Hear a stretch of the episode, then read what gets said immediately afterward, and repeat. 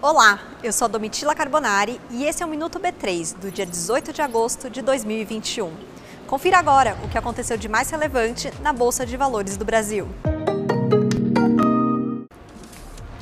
A B3 atingiu recorde no número de contratos no segmento que negocia produtos listados ligados a juros, moedas e mercadorias. Foram alcançados 41,8 milhões de contratos. A marca anterior havia sido de 41,7 milhões. Esses produtos são negociados geralmente para garantir a proteção de preços ou gerar lucros. Nesta quarta-feira, a B3 lançou o segundo ETF que segue o preço da criptomoeda Ethereum. O fundo é gerido pela Hashdex e tem código de negociação ETHE11. No início de agosto, foi lançado por aqui o primeiro ETF da América Latina ligado ao Ethereum.